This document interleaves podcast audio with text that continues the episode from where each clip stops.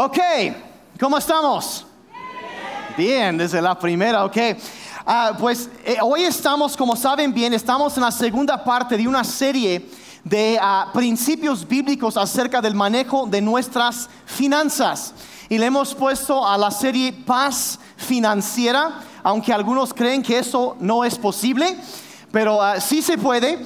Ah, y cuando nosotros aprendemos los principios que Dios enseña en su palabra, yo decía igual el domingo pasado, incluso si tú no eres cristiano, si tú manejas tus finanzas como Dios manda, te va a ir bien.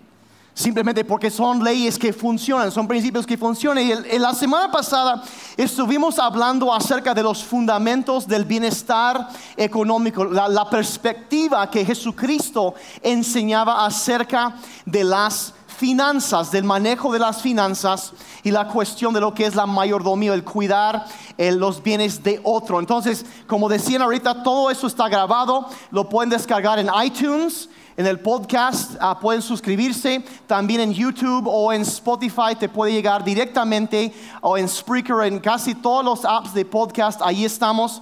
Puedes suscribirte y te llega automáticamente cuando suben los lunes o los martes, cuando suben el nuevo podcast cada semana, te va a llegar directamente a tu celular para que no se, no se pase nada. Entonces, voy, entonces hoy es la segunda parte, entonces voy directo al grano. Y si traes tus apuntes, traes el app de la Biblia abierto, lo primero, lo primero que aparece ahí es lo siguiente. Si tus deseos exceden tus ingresos, estarás en graves problemas.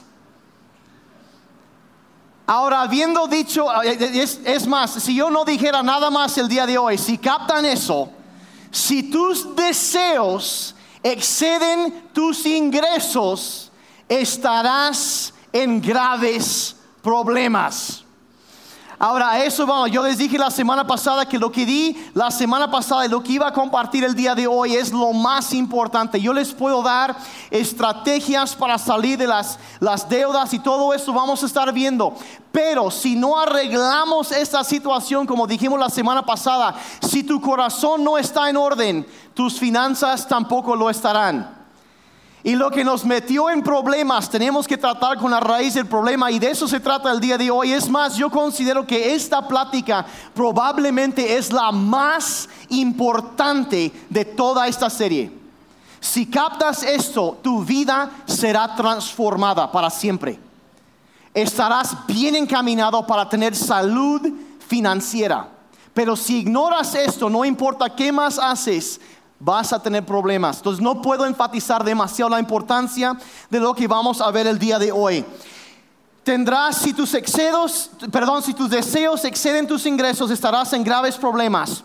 Tendrás problemas, estarás endeudado y toda tu vida estarás frustrado con las finanzas porque nunca, absolutamente nunca tendrás suficiente para estar feliz. No tengo los datos para México, pero en los últimos años los gringos gastaron por cada mil dólares que ganaron en sus salarios, gastaron mil trescientos dólares en sus tarjetas de crédito. A nivel nacional, eso es el promedio. Por cada mil que ganan, gastaban mil trescientos en sus tarjetas de crédito. Y, no es entonces, no resulta difícil entender porque la gente está estresada, endeudada, porque de repente ya no pueden hacer los pagos de su hipoteca y pierden su casa, pierden el coche, todo eso. ¿Por qué? Porque sus deseos exceden sus ingresos. Así de fácil. Así de fácil. ¿Qué dice la Biblia? Vamos directo a la palabra de Dios. Proverbios 14, verso 30. Dice, el corazón tranquilo, digan conmigo, tranquilo. Tranquilo, da vida al cuerpo, pero la envidia corroe los huesos. El corazón tranquilo da vida al cuerpo, pero la envidia corroe los huesos. No solo, de acuerdo a eso, no solo financieramente es bueno estar contento y tranquilo, sino que físicamente te conviene. Otra versión de la Biblia dice, carcoma los huesos. la envidia, cuando una persona está consumida con el deseo, que se está comparando con otros y siempre quiere más. La codicia, la envidia quiere otra cosa. Necesito esto, quiero esto, necesito esto para estar feliz. Dice, dice, es, eh, no, te come por dentro, carcoma los huesos, corroe tus huesos, te devora por dentro. Aquí hay varios doctores y doctoras. Y ellos saben que cuando de salud se trata, no solo importa lo que comes, sino también lo que te está comiendo. ¿Sí me explico? Y es cuando sucede eso, cuando estamos siempre consumidos con eso, si tu vida está llena de resentimiento o amargura o estrés o tensión o ansiedad o envidia, estas cosas te afectan en la salud. Vemos otra frase que Salomón escribió en Eclesiastes 6:9. Dice, es mejor ser feliz con lo que se tiene que siempre querer tener más y más. Es mejor estar feliz con lo que se tiene que siempre querer tener más y más. Dice, este afán por tener cada vez más no tiene sentido, es como atrapar el viento. Y de ese verso desprendemos a la ley o el principio que vamos a estudiar el día de hoy, que es la ley del contentamiento. Que dice así más o menos, es mejor estar satisfecho con lo que ya tienes que siempre querer más. Es mejor estar satisfecho con lo que tienes que siempre querer algo más. Entonces voy a dar muy rápidamente cinco razones que la Biblia menciona de por qué es que la envidia o el deseo de conseguir más, qué es lo que produce en tu vida y después vamos a ver cómo tener contentamiento en nuestra vida. ¿Está bien? Entonces vamos directo a eso. La envidia, cuando una persona siempre quiere más y más, la envidia, de acuerdo a la Biblia, la primera cosa que trae es la fatiga. Digan conmigo fatiga. La fatiga, el cansancio es eh, lo primero que la envidia, o sea, el, opuesto al contentamiento trae. Estás cansado. ¿Por qué? Porque si siempre quieres más y más y más y más, estarás trabajando como loco para conseguirlo y estarás cansado. Así de fácil. Y es eh, eh, estar siempre cansado es síntoma de tratar de hacer demasiado. Hace más de 100 años el escritor, ah, el novelista ruso Leo Tolstoy, algunos se acuerdan de él, escribió ah, en uno de sus libros, contó la historia de un campesino que el, dueño de los terrenos en donde trabajaba este campesino le dijo a este campesino, dice, mira, todo el terreno que tú puedes encerrar corriendo en un día, te lo regalo y es tuyo. Y salió disparado, corriendo y dio una vueltecísima a un terreno enorme. Llegó y terminó, cerró el círculo, le dio un infarto y se cayó muerto. Sobrecansado por tratar de conseguir más. Y, lo ilustra y, y, la verdad colapsó, exhausto, murió. ¿Y de qué le sirvió? Miren, mucha gente pasa la primera mitad de su vida tratando de conseguir riquezas y descuidan su salud. Y luego pasan la segunda mitad de su vida gastando sus riquezas tratando de conseguir salud. Y eso es lo que la Biblia está diciendo, sabes que te sobreextiendes. Y nos dice en Proverbios 23, 24, verso 4, no arruines tu salud por las riquezas. Más bien, sé sabio y deja esa obsesión. Ahora no estoy diciendo que debes volverte un flojo. No, no, no, no, no. Lo que estoy diciendo es cuando te obsesionas con siempre conseguir más, te afecta en la salud, trae fatiga. Número dos, trae gastos. Digan conmigo gastos. Gastos, les voy a contar un secreto. Cuesta más tener más. Así de fácil. Cuesta más tener más. Miren, si el pasto está más verde del otro lado de la cerca, también lo estará la cuenta del agua, me explico. Y la verdad, cuando, cuando vemos e, esas cosas, alguien tuvo que pagar por ese verde, ¿me explico? Y eso es lo que tenemos que entender. La Biblia dice en Eclesiastes 5, verso 11, porque mientras más se tiene, más se gasta. Y es cierto, de repente ya necesitas a alguien que te ayude a atender tu jardín, porque ya no das abasto. Y ya de repente, bueno, el segundo auto y hay que pagar el seguro del segundo auto. Cuesta más tener más. Y siempre es alguien tiene que pagar el seguro, alguien tiene que hacer esto, el mantenimiento de esto, la lista sigue y sigue, cuesta más tener más. Y nosotros pensamos que, ay, es que no gano lo suficiente. Pensamos que es el problema. Mire, si tan solo ese desgraciado patrón que tengo, si me diera un aumento, ya con eso ya logro cubrir, ¿sabes qué? No va a pasar, porque vas a seguir gastando de más. El problema no es que ganamos insuficiente, el problema es que queremos demasiado. Ese es el problema, queremos demasiado. Ahí tenemos muchos deseos y tantas necesidades. La Biblia, eh, la Biblia dice que Dios suplirá todas nuestras necesidades, pero no dice que va a suplir todos nuestros deseos. Hay una diferencia. Dijeran, aunque usted no lo crea, hay una diferencia entre necesidades y deseos. Hay que aprender a diferenciar. Entonces, trae fatiga, trae gastos. Número tres, la envidia, el deseo de querer más, trae ansiedad. Trae más ansiedad. ¿Por qué? Porque entre más tienes, más te preocupas. Más te preocupas. Si no lo tienes, no te vas a preocupar. Y yo les voy a decir honestamente, yo no me preocupo que un huracán vaya a afectar mi condominio en Cancún. ¿Saben por qué? Porque no tengo uno, ni tampoco mi yate. O sea, no, ¿por qué? Porque no tengo. Eso es un pendiente, es algo que yo no, no me preocupa eso. Y la verdad, si no eres, no eres dueño de algo, no te preocupas por eso.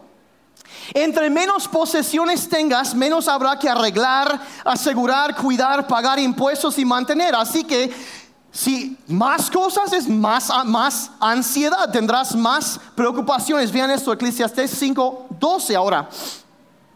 Dice el trabajador, llega a casa y duerme en paz, tenga mucho o poco que comer, pero el rico no puede dormir porque su riqueza le trae muchas preocupaciones. Híjole, es que no me acuerdo si le puse el seguro al coche y está fuera. Híjole, y es que, y, me, y se van a, eh, van a pasar, y ay, quién sabe qué va a pasar, y es que esto, y, y, y eh, eh, miren, una vez leí un estudio que decía que, que había una relación entre el salario de una persona y el nivel de insomnio en su vida. Que entre más ganaban, menos dormían por la preocupación.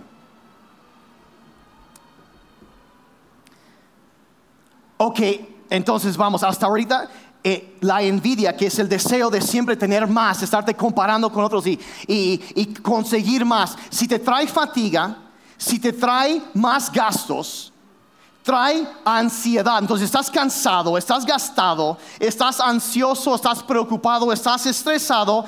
¿Qué es lo que eso va a producir en nosotros? Cansancio, estrés, todo eso. Bueno, la cuarta cosa que la Biblia menciona es que trae conflicto. Trae conflicto. Porque cuando estás cansado y gastado y preocupado, de pocas pulgas, estresado, te vuelves más, un poco más de menos pulgas. Eh, eh, todos sabemos que cuando estás cansado, gastado y preocupado, peleas más. ¿O no? A ver, por esos tres honestos. Bueno, sí, te estresas y entonces, ¿qué dice Proverbios 15, 27? El ambicioso acarrea mal sobre su familia. La envidia la, ambición desmedida, el, deseo de conseguir más. Dice, esa persona acarrea mal no solo sobre él, sino sobre su familia. ¿Sabían ustedes que el factor más común que existe en los divorcios hoy en día no es el adulterio, no es la violencia. Factor número uno es tensión causado por el manejo de las finanzas. El estrés financiero. Más de 80% de los divorcios, por ejemplo, en Estados Unidos, dicen esto. Citan como factor de los factores principales, es el más común, el estrés financiero. En otras palabras, si como pareja han peleado por los, no estoy diciendo que están condenados, simplemente que es normal es lo más común que existe, el estrés por el dinero. Trae conflicto cuando hay problemas, cuando no manejamos bien el dinero, trae conflicto a nuestras vidas. Y, vean, vean lo que dice. a veces yo, yo pienso, cuando yo como pastor estoy casando a la gente, me es tentador que en sus votos digan hasta que la deuda nos separe. La verdad, a veces porque veo tanta bronca por eso. La verdad es, por eso que yo hablo de esos temas, porque es incómodo. Algunas personas bromeando la semana pasada, no, usted se la pasa hablando del dinero, yo me voy. Y, fue broma.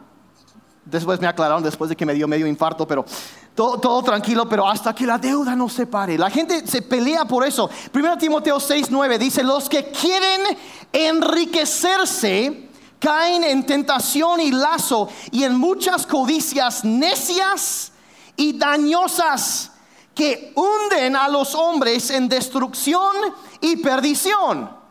Habla de querer enriquecerse, de la codicia, de, del deseo. Habla de hundirse, o sea que las deudas. Y después habla de la destrucción y la ruina.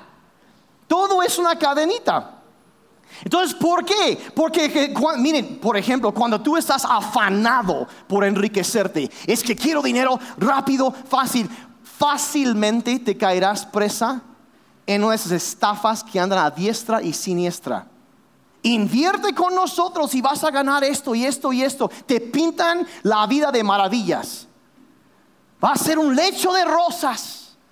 ¿Sí? Y un mes después, cuando se cayeron los pétalos y nada más quedan los espinos, Ahí estás viendo, oh, ¿qué pasó? Bueno, el deseo desmedido por enriquecerse te trae ruina.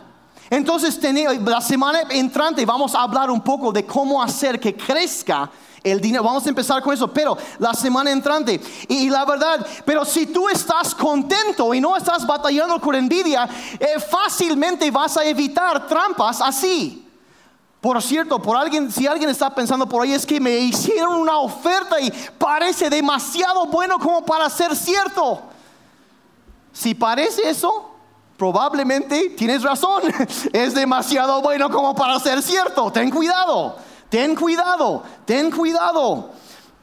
Warren Buffett, que lleva no sé cuántas décadas como uno de los hombres más ricos de todo el mundo, multibillonario, um, eh, tiene una regla muy simple en cuanto a eso. Dice, nunca pierdas lo que ya ganaste. O sea, llévalo tranquilo, poco a poco. No tratar de sobreextenderte. Es más importante cuidar lo que ya tienes que arriesgarlo por ganar más. Hay que ser sabio. Hay que entender que hay diferentes niveles de riesgo en inversiones, por ejemplo pero eso es más adelante. Y, ah, y otra cosa ahí, así va de gratis. Nunca he perdido un solo centavo jugando la lotería. Les voy a decir aquí, aquí, si quieren los números de esto, si por cada persona que se ganó la lotería, el premio gordo el año pasado, le cayeron un rayo a 14. En otras palabras, es 14 veces más probable que te caiga un rayo a que te caiga el premio gordo. Literalmente, están las estadísticas. ¿sí? No tiren su dinero en esas cosas, no, no, no, no caigan en esas estafas. bueno, la Biblia advierte del peligro que hay en los juegos de apuestas, de juegos al azar y todo eso. Entonces, Albert Einstein dijo que la fuerza más poderosa en el universo son los intereses en cascada. Dijo él que es la fórmula que puede convertir tu plomo en oro. Fue lo que él dijo de invertir tu dinero, dejar que crezca, que gane intereses y después si gane intereses sobre esos intereses que vaya creciendo. También más adelante vemos eso. Entonces, la envidia, el deseo por conseguir más siempre trae cansancio, ah, fatiga, trae gastos, trae ansiedad, trae conflicto y cinco, trae más insatisfacción. Porque pensamos si tenemos más, estaremos felices. Estaremos más seguros, seré más importante, me amarán más, pero no es cierto. Miren, es posible comprar la felicidad a corto plazo. ¿Sabían eso? A corto plazo sí se puede, pero no va a durar. Los sentimientos no duran. Si te compras un coche nuevo, te lo entregan en, la agencia, abres la puerta, se sientes y... ¡Ay! El olor a coche nuevo. Sí, compuestos orgánicos volátiles que causan cáncer, por cierto, pero bueno. Y es, es que huele tan rico. Mira, en Amazon venden ese olor en una botellita de spray. Es más, les puedo dar el link si alguien no quiere. Cuesta 200 pesos la botella y puedes rejuvenecer tu coche si quieres. Sale y, y, en dos semanas desapareció el olor y luego ¿qué? Se quitó. Ya no se siente lo mismo. ¿Por qué? Porque, ah, un poco de felicidad, pero no dura. No dura, no es una cosa duradera. Entonces, y, el momento, entonces te sales, inhalas los compuestos orgánicos volátiles, cierras la puerta, lo enciendes, sales, pasas la banqueta y bajó 30% el valor así. Todo por inhalar algo que causa cáncer.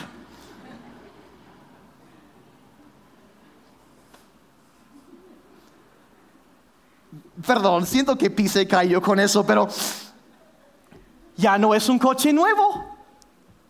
Y en un par de años más, ahorita lo lavas todos los días, en un par de años más, ya, ya, lo dejo estacionado por ahí, quién sabe, mejor que se lo lleves, total, está asegurado ya.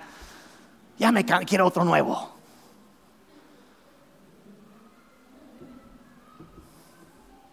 Y es lo mismo con cualquier cosa que compres. En serio una obra de arte. Me, gusta, me encanta, pero lo compras y ay, qué bonito se ve. Cada vez que pasas por, ah, se ve bien. Dos semanas después pasas por la sala, ni siquiera te das cuenta que está ahí. Ya no, ya, ya no, eh, eh, eh, las cortinas nuevas, la alfombra nueva, y, y después de un rato ya no te hacen feliz. ¿Por qué? Porque la gente cambia y las cosas no. ¿Sí? Te compras una camisa nueva, la primera vez que te lo pones, te miras en el espejo, qué sexy me veo. Eh, ahí está. La cuarta vez, ya no se siente así. ¿O sí? Ya ni siquiera te preocupa eso. Y si sigues este patrón en tu vida, nunca vas a estar feliz, no te va a dar satisfacción permanente. Eclesiastes 5:10 dice, el que ama el dinero nunca se satisface con lo que tiene, siempre quiere más y más.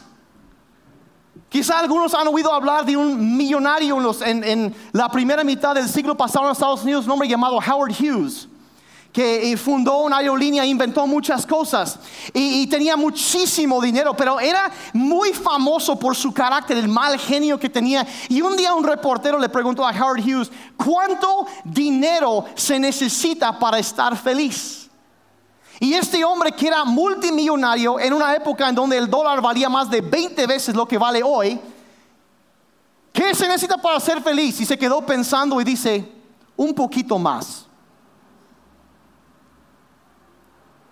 Con todo lo que tenía. No era, ¿por qué? Porque el que ama el dinero nunca se satisface con lo que tiene, siempre quiere más y más. ¿Nadie está enojado conmigo todavía? Ok, es de esas cosas que siempre lo sospechaba. Hay una conexión por ahí.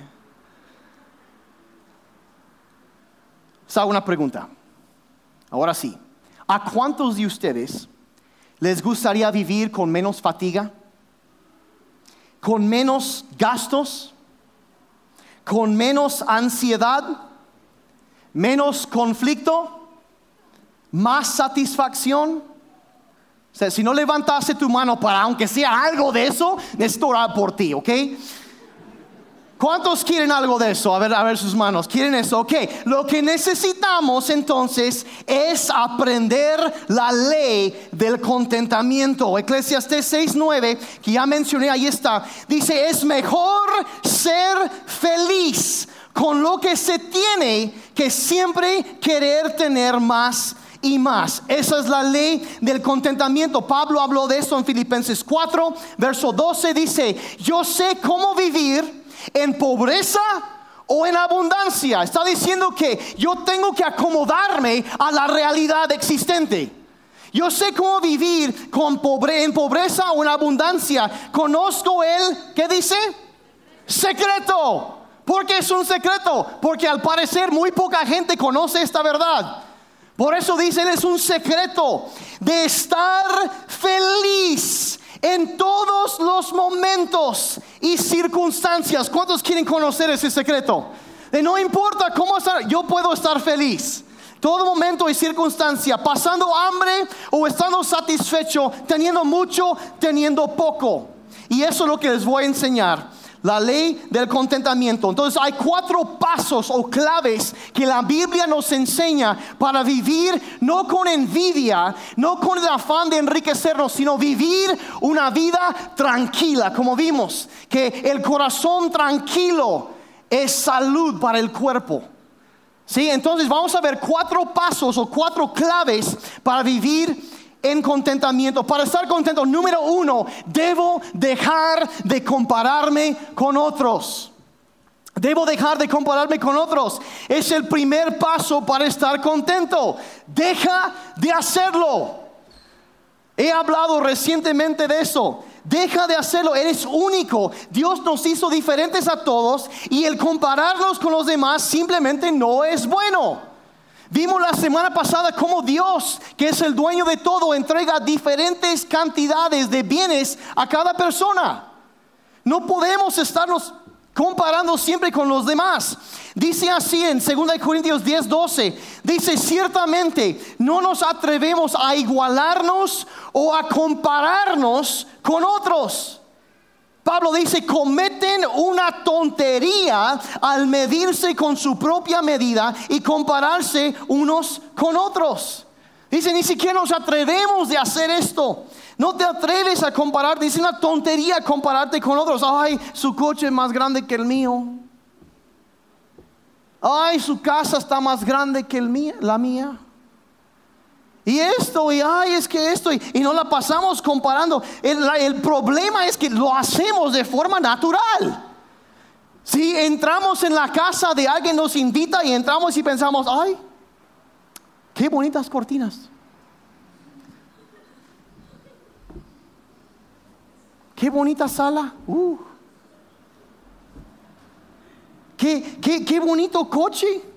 Qué bonitos pisos qué bonita esposa.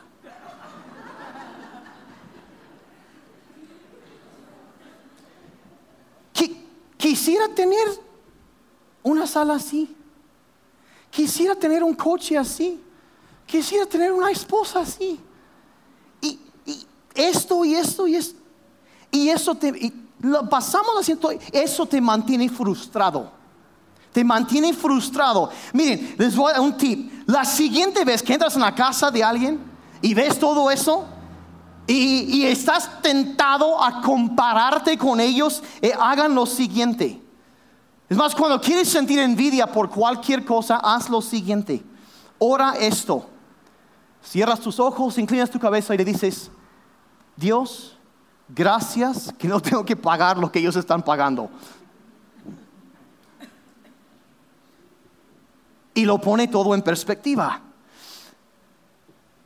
Y al mejor, ay, pues es que nos reímos un poco, pero la verdad, la, Biblia dice que esto de compararnos y, y, envidiar, compararse con los demás, es un pecado grave.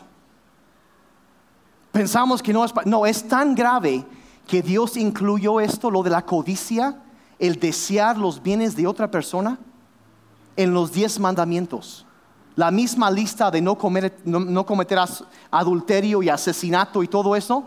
Ajá, sí, la misma lista. Vean, en Éxodo 20, verso 17, no codicies la casa de tu prójimo.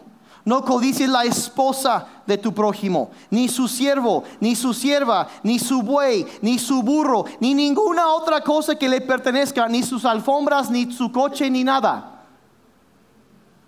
Es los es, es, ¿Qué es codiciar? Es un deseo desmedido por conseguir, por obtener algo. Y Dios nos manda no hacerlo. No hacerlo, no hacerlo. Nunca, nunca te compares con otro. Es el primer secreto de vivir una vida de contentamiento. La segunda cosa para vivir en contentamiento es esto, es que debo disfrutar lo que ya tengo. En serio, disfrutar lo que ya tenemos. A veces estamos tan ocupados tratando de conseguir más que ni siquiera nos detenemos para disfrutar lo que ya tenemos. ¿O no? A veces así pasa. Miren, ¿cuántos de ustedes sabían que Dios no solo quiere que aguantes la vida y que no, Dios quiere que disfrutes de la vida? ¿Cuántos lo creen? Eh, como la mitad, ya sé que voy a predicar en algún momento. Sí, Dios quiere que disfrutes de la vida. Miren esto, 1 Timoteo 6, 17, dice que Dios nos da todas las cosas en abundancia para que las disfrutemos. Nos da todo en abundancia para que las disfrutemos. Si yo me acuerdo cuando yo era niño, nosotros teníamos un televisor así. ¿Sí, se, acuerdan, de esos? Y así, y pesaba como 30 kilos, ¿no? A lo mejor porque tenía plomo y también causaba cáncer, ¿no?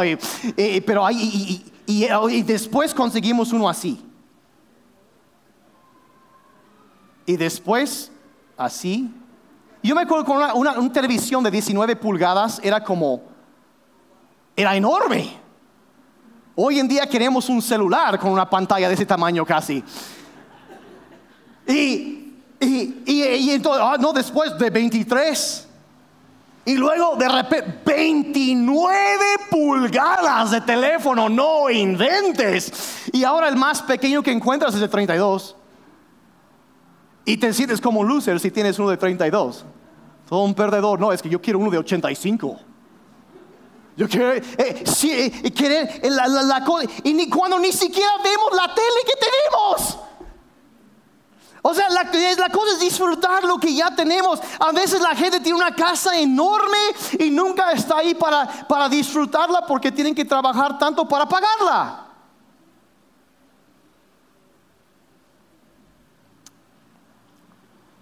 Eclesiastés 5:19 dice, a quien Dios le concede abundancia y riquezas, también le concede comer de ellas y tomar su parte y disfrutar, digan conmigo, disfrutar de sus afanes, pues esto es regalo de Dios es disfrutar lo que ya tenemos. Dios espera que disfrutemos lo que ya tenemos. Pero la gente estamos, ay no, pero dice, es que dice que a los ricos, y pues yo, no manches. O sea, no, eso no aplica para mí. Miren, vamos a ser muy honestos aquí. Si tú traes cambio en tu bolsillo, eres del 5% más adinerado sobre este planeta. No eres tan pobre tenemos, no somos pobres. La verdad, eh, eh, eh, si, seamos agradecidos por lo que tenemos en lugar de enfocarnos en lo que no tenemos. A veces estamos tan absortos en lo que no tenemos que se nos olvida disfrutar de lo que sí tenemos. Miren, hablemos de agua potable. ¿Sí? Agua caliente. ¿Cuántos no tienen? Eh, lo tenemos. Lo tenemos. Eh, hablemos de papel higiénico. si nunca has estado en la sierra buscando un árbol con hojas grandes, no aprecias lo que tienes hasta no tenerlo. Sí, perdón, eso fue demasiado grosero, ¿verdad? Pero pone en perspectiva. Seamos agradecidos por lo que tenemos y entendamos que hay, sí hay muchos lujos que no tenían hace, hace poco tiempo. Y seamos agradecidos por eso. Y hay mucha gente que crece con esa mentalidad de cuando diagonal entonces. ¿sí? Cuando tenga esto, entonces estaré feliz. Cuando tenga una camioneta más grande, entonces estaré feliz. Cuando me case, entonces estaré feliz. Cuando sucede, si me dan un aumento, entonces todo va a alcanzar. Y cuando, y entonces, y cuando, entonces. La felicidad es una elección. Es una decisión. Eres tan feliz como tú quieres ser. Y aquí va el secreto, aquí es donde esto empieza a ponerse muy incómodo. Si tú no estás feliz con lo que tienes ahorita, nunca lo serás. Porque toda tu vida te la pasarás fletado y fregado tratando de conseguir más cosas. Y cuando consigues eso, ya saqué el del año. Y dos meses más sale el del año nuevo, el otro coche. Y el tuyo ya, ya, no, ya no causa cáncer. Si, no estás feliz con lo que tienes, nunca lo estarás. Eres tan feliz como tú quieres ser. Y miren, ¿cuántos no han visto personas que viven en situaciones terribles, pero están felices? Yo les decía, se me pasó en la primera reunión la semana pasada, mi mamá, el viernes antepasado, no, el sábado antepasado, sí, ¿no? No ayer, sino hace una semana, mi mamá se cayó de unas escaleras de caracol en la, casa de mi hermana. Mi mamá va a cumplir 74 años el mes entrante se fue de pico. Y se fue rodando. Las escaleras de caracol creo que son del diablo, no estoy seguro. Y creo que ella está bastante convencida de lo mismo, pero fracturó su espalda en tres lugares. Ella, algunos que conocen la historia, ella sobrevivió tres veces cáncer. Y ella en sus propias palabras dice, yo soy una vieja ruda, dice ella. Y si eso, el cáncer no me pudo matar, pues tampoco esto. Y, pero eh, la quimioterapia afectó sus huesos, se quedó con osteoporosis. Entonces la preocupación que tenía era que si, hubiera, aparte de lo de la espalda, que se hubiera roto su, su, su, cadera y también su tobillo. Y dicen que pues, romperse la cadera a esa edad es muy malo. Y una de mis hermanas es doctora y ella estaba bien preocupada. Entonces, si me vieron ojeroso el domingo pasado era porque hasta las 4 de la mañana me estaban mandando mensajes de texto de que salían los resultados de mi mamá del, hospital. Entonces, anoche hablé con ella. Y, ya, ya puede caminar. Y ayer logró bañarse sola por primera vez. Y me mandó mi papá una foto de su tobillo y es, haz de cuenta, los colores del arco iris. Hay verde, hay azul, hay morado, hay rojo, hay amarillo, hay de todo en su tobillo. Pero no se fracturó. Y me dice en eso, dice, yo, dice, me llena de tanta alegría ver cómo Dios me cuidó, porque hubiera podido ser mucho peor que lo que pasó. Y yo me quedé, ahí está mi mamá, fracturada en tres lugares, diciendo, Dios es bueno y me llena de alegría, dice ella. ¿Cómo es que hay personas que en situaciones así pueden estar felices? Y nosotros es que solo tengo una camioneta de seis cilindros, quiero uno de ocho. No puedo estar feliz. Puedes estar tan feliz, ser tan feliz como tú quieres. Y, si, y es tu decisión. A los ricos de este mundo, dijo Pablo a Timoteo, mándales que no sean arrogantes, ni pongan su esperanza en las riquezas, que son tan inseguras, sino en Dios, que nos provee de todo en abundancia para que lo disfrutemos. Mándales que hagan el bien, que sean ricos en buenas obras y generosos, dispuestos a compartir lo que tienen sea agradecido por lo que ya tienes. Disfrútalo. Y hay que tener mucho cuidado con la actitud que tenemos hacia el dinero. El materialismo, que es el deseo por las cosas, es una trampa. Y eso es cuando las cosas materiales se vuelven lo más importante en nuestras vidas. ¿Saben ustedes qué es la prueba de materialismo en la vida de un cristiano? Se enojan, una persona que tiene problemas con materialismo se enoja cuando hablan de los diezmos. Les voy a contar un secreto. Dios no necesita tu dinero.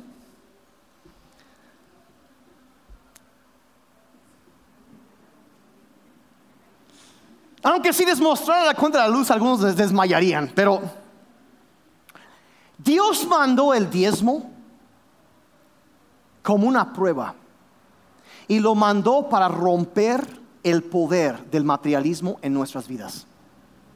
Cuando una persona dice voy a poner primero a Dios, rompe eso en su vida. Es por, eso que Dios manda el diezmar, lo manda, para romper el poder del materialismo en la vida de las personas. Se puso muy serio eso. Así que voy a la tercera manera de vivir en contentamiento, es debo recordar que la vida no se trata de bienes. La vida no se trata de bienes. Debo mantener el enfoque correcto mis posesiones me poseerán. Me van a poseer. Eso es, debo darme cuenta de que esas cosas no van a durar.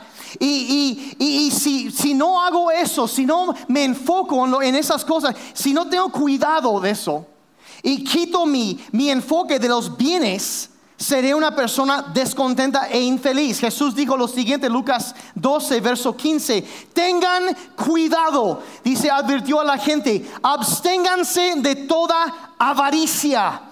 La vida de una persona no depende de la abundancia de sus bienes. No depende.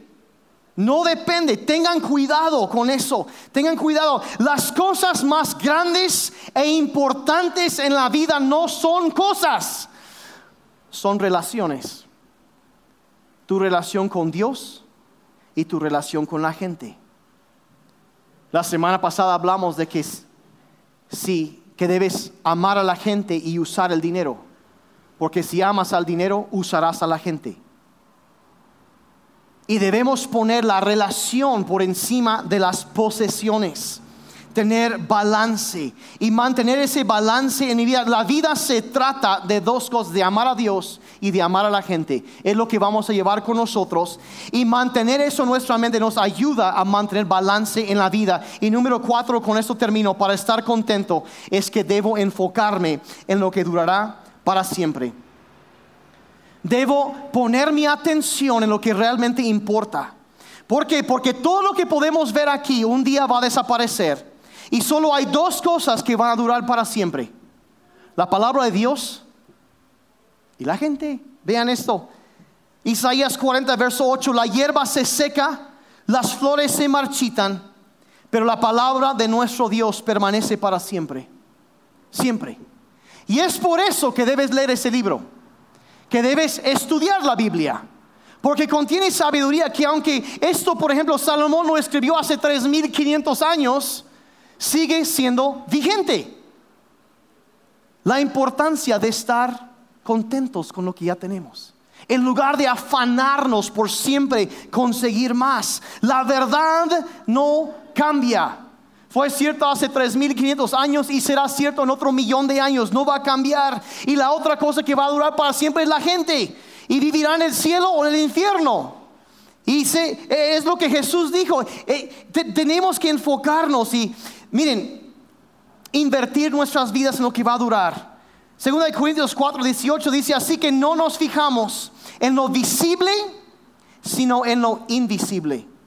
Ya que lo que se ve es pasajero mientras que lo que no se ve es eterno. Entonces la pregunta, eh, para aterrizar eso ya terminar, la pregunta es esto, ¿vamos a gastar nuestras vidas tratando de conseguir más cosas? ¿O usar nuestras vidas invirtiendo en algo que va a durar para siempre? Que es en otras personas, en amar a Dios, en amar a la gente. ¿Qué, va a ser el enfoque de nuestra vida? ¿Qué estilo de vida quisieras seguir? ¿Me voy a enfocar en las riquezas o en las relaciones? Miren, el mundo te va a decir exactamente lo opuesto de lo que yo les acabo de decir.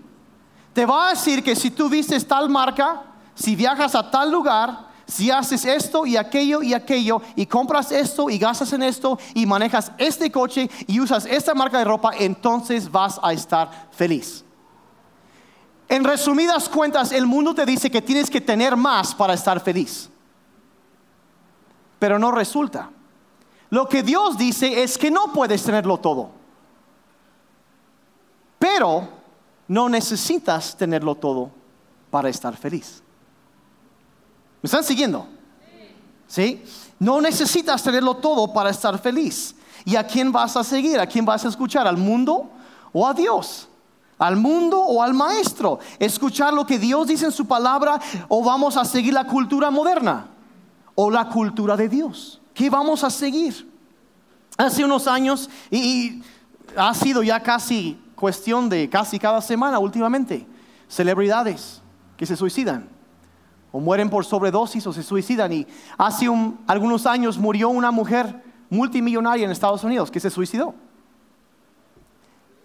Y en su, en su, en su funeral, un reportero ah, reflexionaba con un miembro de su familia y decía, bueno, ¿por qué pasó esto si, si ella tenía tanto para qué vivir? Y su familiar le dijo, no, es que usted se equivoca. Ella tenía mucho con qué vivir, pero nada para qué vivir. ¿Captaron eso? Tenía mucho con qué vivir, pero nada para lo cual vivir. Entonces la pregunta para nosotros, la verdad, como digo, la felicidad no tiene que ver con tu nivel socioeconómico, con lo que tienes, con lo que no tienes, con todo eso. No, depende de cómo tú quieres decidir vivir. Si quieres estar feliz, el mito que el mundo dice es que tú puedes tenerlo todo. Mira, nada más sácate otra tarjeta de crédito y, y tú lo puedes tener. Te lo mereces, dice. Dios dice que no puedes tenerlo todo. Pero no necesitas tenerlo todo para estar feliz. Esa es la ley del contentamiento. Tú eres tan feliz como quieres ser. Ya terminé. Cierren sus ojos un momentito. Un momentito. Y vamos a aterrizar esto, pensando ya, examinando nuestras vidas.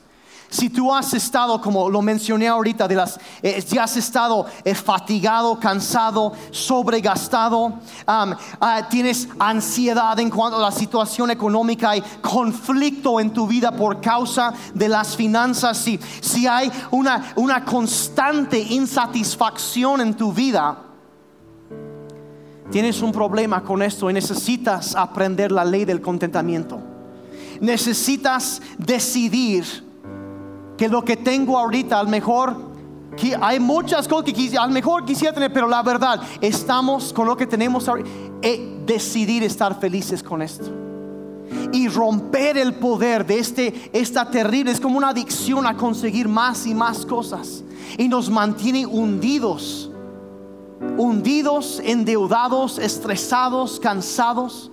Y lo que Dios está diciendo, sabes que mira, tranquilo el corazón tranquilo da vida al cuerpo, pero la envidia corroe tus huesos, te come por dentro.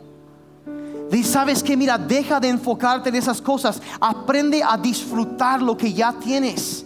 Si Dios te lo dio, disfrútalo. Estás pensando, es que, ¿cuándo fue la última vez que te sentaste a ver una película con tu familia, aunque sea en esa pantalla de 75 pulgadas que tienes, aunque sea? Un momento ahí y disfrutar de la comida, lo que tenemos, que a lo mejor no tenemos un Ferrari, pero sí nos lleva de punto A a punto B y llega.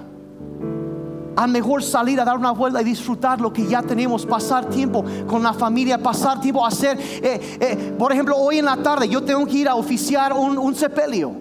Saliendo de aquí me voy a oficiar un sepelio. Hay personas diciendo, hubiera yo disfrutado, aprovechado el momento. Y sí, es una persona que se fue con el Señor, se congregaban aquí. La señora Chabelita y, don Ramiro. Falleció el, don Ramiro este, el viernes. Y pero, pero la familia, bueno, disfruta lo que tienes. Disfruta tu familia, disfruta tu casa. Es que mi casa es muy chiquita. Bueno, se puede limpiar rápidamente. Dale gracias a Dios. Empieza, mira, disfruta, aprovecha lo que ya tienes, disfruta, gózalo, disfrútalo, disfrútalo. Y, y recuerda que la vida no se trata de eso. No se trata solo de los bienes, se trata de usar eso para tocar vidas. La relación que tienes con Dios y con la gente es poner todo en perspectiva y enfócate, usa tus bienes para tocar algo que va a durar para siempre. Usa tu casa como algunos lo han hecho estas semanas para abrir y tener un grupo conexión en su casa. Están usando sus bienes para bendecir a otros y crear relaciones.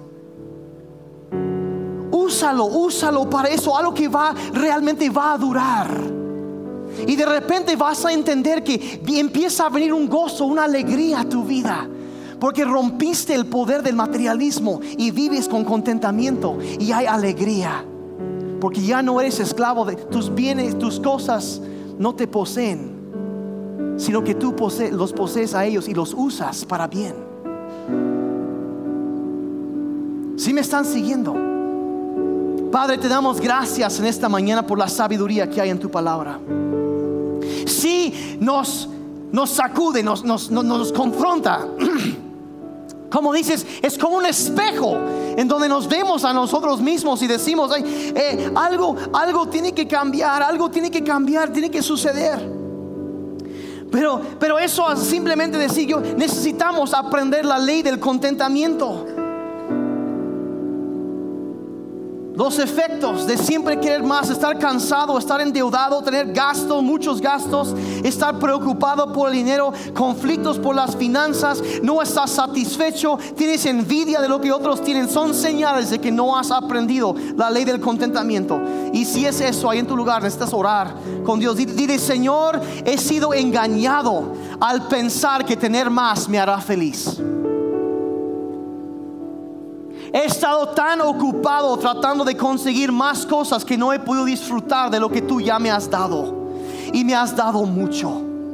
Perdóname por compararme con otros. Perdóname por codiciar y envidiar y comparar.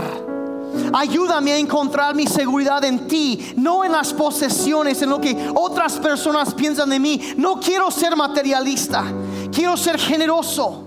Quiero, eh, ayúdame a recordar que la vida se trata de otros, no de cosas. Ayúdame a desarrollar el hábito de diezmar fielmente. Sobre todo quiero hallar mi, mi seguridad, mi identidad, mi felicidad en ti. Ayúdame, te pedimos. Ayúdanos, Señor. Yo lo decía la semana pasada y lo vuelvo a recalcar ahorita con las todos los ojos cerrados. Yo lo, explicaba de esta manera, las finanzas fuera de control son señal de una vida fuera de control. Que no ha sido sometida a la dirección de Jesucristo. Quizá ahorita te diste cuenta, híjole, el enfoque de mi vida está, está mal dirigida. Yo he estado viviendo por las razones equivocadas. He sido egoísta, me he enfocado en mí mismo no en amar a Dios y amar a los demás y servir, vivir para servir. Y si es el caso y tú reconoces ahí en tu lugar, dices, yo necesito arreglar cuentas con Dios. Yo antes de, sí, conflicto, pero hay un conflicto que yo traigo. Yo no sé si yo estoy en paz con Dios. Yo, yo, quiero, yo quiero estar en paz con Dios. Yo quiero estar tranquilo. Y con cada ojo cerrado les pido, por favor, si, si tú nunca has hecho eso y nunca le has pedido a Dios que te perdone por tus pecados, que venga a tu vida a ser quien manda en tu vida, a ser el Señor de tu vida, y quieres hacerlo en esta mañana, ahí con los ojos cerrados, no lo hacemos para exhibir a nadie. Pero te, puedo, si, te pido, si, si tú quieres hacer eso, entregar tu vida a Jesucristo, decir, yo quiero vivir para Él, para algo que, que va a durar para siempre Ahí en tu lugar, levanta tu mano por un momento. Yo quiero orar por ti ahorita. Gracias, gracias, gracias. Hay muchas más. Gracias, gracias. Si yo necesito arrepentirme de esas cosas, yo dejo de gracias, gracias. Si los veo. Muchas gracias. Los pueden bajar. Gracias, gracias. Si hay alguien más, yo quiero entregar mi vida a Jesucristo. Gracias, sí. Gracias, gracias. Ahí en tu lugar puedes repetir una oración muy sencilla conmigo para invitarlo, para pedirle perdón e invitarle que venga a nuestra vida. Dile, dile, Señor Jesús, te pido perdón por mis pecados.